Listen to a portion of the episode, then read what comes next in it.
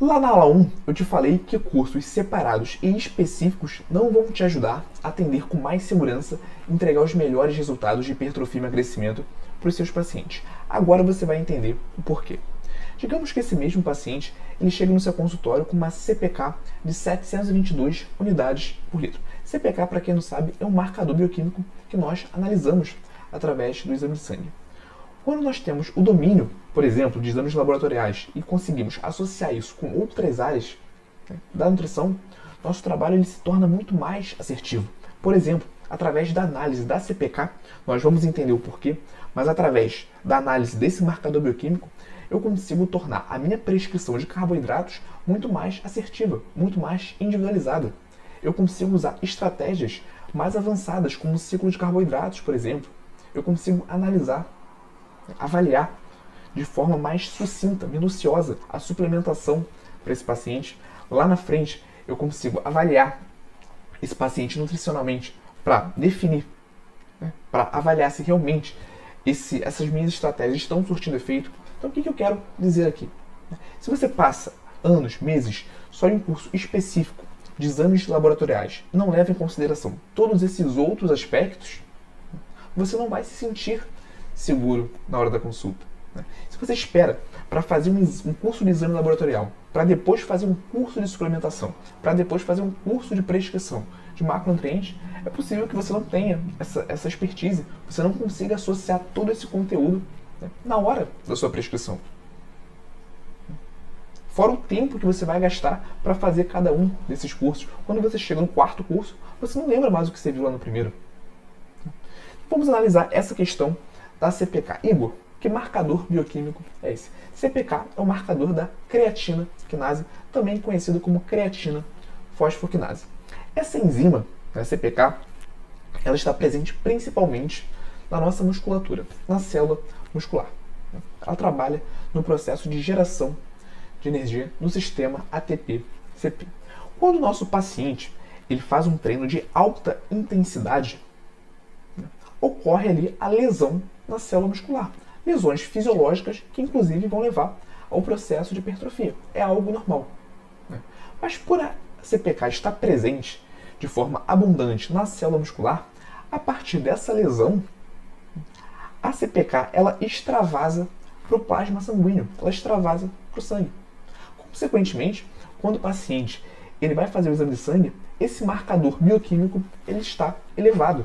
Então, quanto mais intenso for o treino do, meu, do nosso paciente, né, quanto mais intensa for a rotina de treino desse paciente, mais né, profundas serão essas lesões musculares, consequentemente, maior serão os valores de CPK desse paciente. Então eu trouxe aqui um exame de sangue meu, né, exame mais antigo, com uma CPK de 928. Nessa época, eu treinava crossfit cinco vezes por semana e esse aumento da CPK por conta da atividade física, ele realmente é bem significativo. Né? Aqui a gente vê um valor de referência de 39 a 308 né? e a minha CPK estava 928. Lembrando que esse valor de referência aqui pode variar um pouquinho de laboratório para laboratório. E olha que interessante esse artigo científico, né? Primeiro, nos pautando no, na ciência antes de associarmos com a nossa prática. Esse artigo científico analisou 15 corredores, 15 maratonistas maratonistas. Primeiro, analisaram a CPK desses maratonistas né, antes da maratona, antes de uma prova de maratona. Depois da prova de maratona, 24 horas e depois da maratona, analisaram a CPK desses maratonistas de novo. E olha a elevação que se apresentou. Foi de 161 né, para 3.424 unidades por litro em média. Então, realmente, quando ocorre uma atividade física de alta intensidade, essa CPK nesse curto intervalo, intervalo de tempo de 24 horas, ela aumenta de forma muito expressiva. Por isso que é um marcador interessante para nós avaliarmos a intensidade de treino do nosso paciente. Além do que ele relata para você sobre atividade física dele, você pode solicitar um exame de CPK né, para avaliar se realmente ele está falando a verdade, para analisar esse paciente de dentro para fora e dessa forma associar com a sua prescrição. Esse estudo foi até mais minucioso, né, porque ele analisou os corredores que terminaram essa prova em um tempo melhor, ou seja, terminaram a maratona antes de 3 horas e meia, e analisaram de forma separada os corredores que fizeram um tempo pior, acima de 3 horas e meia. E aqueles corredores que terminaram a prova mais rápido apresentaram uma CPK maior do que aqueles que terminaram a prova depois. Ou seja, podemos analisar também que esses corredores se esforçaram mais, né? proveram, promoveram lesões musculares mais intensas, consequentemente a CPK foi ainda maior. Mas Igor, como saber a partir do exame de CPK se o meu paciente ele treina em alta intensidade?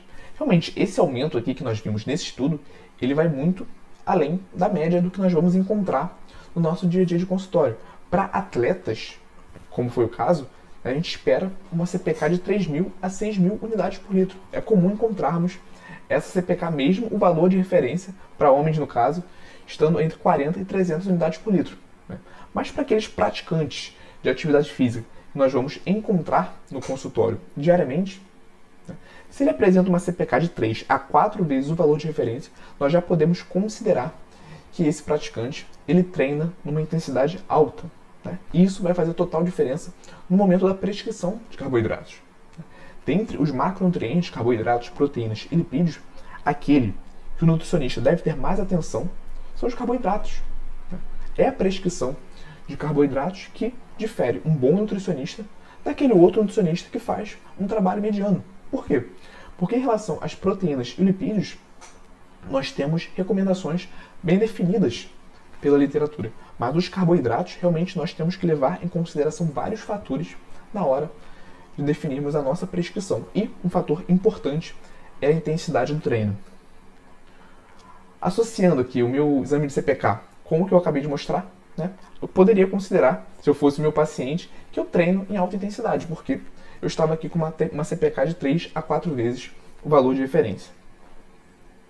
Então, na prática, né, nós, tendo o domínio, quando nós dominamos os diferentes aspectos da, da, conduta nutricional, nós podemos associar o exame laboratorial com a prescrição de carboidratos dentro desse universo da nutrição esportiva. Mas, Igor, beleza, eu analisei é, o CPK do meu paciente. Quanto de carboidrato eu vou prescrever? E aqui, mais uma vez, a gente retoma o conhecimento científico. Esse artigo aqui sugere uma prescrição de 4 a 7 gramas de carboidrato por quilo de peso, pensando em esportes de força como tiros, né, sprinting, tiros de 100 metros, como o Usain Bolt faz, por exemplo, é, levantamento de peso olímpico, bodybuilding. Então, para esses pacientes, nós temos uma recomendação de 4 a 7 gramas de carboidrato por quilo. Pensando em resultados estéticos de hipertrofia, eu gosto de trabalhar nessa margem de 3 a 7 gramas de carboidrato por quilo. E você pode estar se perguntando, mas Igor, de 3 a 7 gramas né, é uma margem grande. 7 é mais do que o dobro de 3. Como que eu vou trabalhar dentro dessa margem? E aí que entram os exames bioquímicos. A gente pode associar isso com o exame de CPK. Se o paciente ele treina em alta intensidade, ele apresenta uma CPK de 3 a 4 vezes o valor de referência, ele pode e deve comer mais carboidratos. Se ele apresenta uma CPK dentro do valor de referência, isso é um sinal que esse paciente não treina com uma intensidade tão alta. Então, ele não, não necessariamente precisa comer mais carboidratos. Uma prescrição menor de carboidratos né, vai ser mais interessante. Se ele treina em média intensidade, né, acima do valor de referência, mas não alcançando de 3 a 4 vezes o valor de referência, nós podemos trabalhar nessa margem um valor mediano de carboidratos. Então, pensando nisso, eu trouxe aqui esses valores. Você pode utilizar o exame de CPK para prescrever carboidratos dessa forma para o seu paciente. Se ele treina com alta intensidade, de 3 a 4 vezes o valor de referência, você pode prescrever para ele de 6 a 7 gramas de carboidrato por quilo. Se ele treina em média intensidade, de 3,5 a 5 gramas de carboidrato por quilo. E se ele tem um treino leve, você pode ali trabalhar com 3 gramas por quilo. Galera, essa ferramenta, essa, essa parte da ferramenta faz parte de um, uma estrutura maior que eu chamo de alvo metabólico. Para nós prescrevermos carboidratos, nós não podemos levar em consideração somente a intensidade do treino. Isso aqui é mais um guia que eu separei para vocês. Associar a intensidade do treino com o exame, né, com marcador da insulina basal também é muito importante, certo? Então aqui, essa aqui é parte de uma ferramenta que eu desenvolvi mais no geral, quando a gente pensa em prescrição de carboidratos, existem outros fatores que a gente deve levar em consideração além da intensidade do treino, tá? A intensidade do treino é só mais um desses fatores. Então, no caso, voltando aqui, retomando nosso paciente fictício. Com uma CPK de 722 unidades por litro, nós podemos classificar ele como um treino de média intensidade. Então, para esse paciente, eu partiria, se eu tivesse só esses dados, para uma prescrição de 3,5 a 5 gramas de carboidrato por quilo de peso. Fez sentido? A ideia macro que é qual? Né? Entendermos que para atender com segurança, entregar os melhores resultados para o nosso paciente, nós temos que ter esse, esses domínios de diferentes áreas da nutrição. Porque quando você está na frente do seu paciente, você precisa cruzar todas essas informações que você tem no domínio. Então, se você foca, fica anos, meses estudando um único tema, foca só em curso de suplementação, por exemplo, isso não vai te dar segurança no consultório, porque você vai ter muitas lacunas que você não tem o conhecimento para preencher e certamente esse, essa falta de capacidade né, vai refletir no momento da consulta como uma insegurança. E aí, gostou desse corte? Aqui é o Igor e eu quero te convidar para assistir as aulas completas e gratuitas toda quarta-feira, 19 horas, ao vivo no YouTube. Para participar, é só você se inscrever no link que está na descrição desse episódio do podcast e nos vemos lá quarta-feira, 19 horas, ao vivo no YouTube.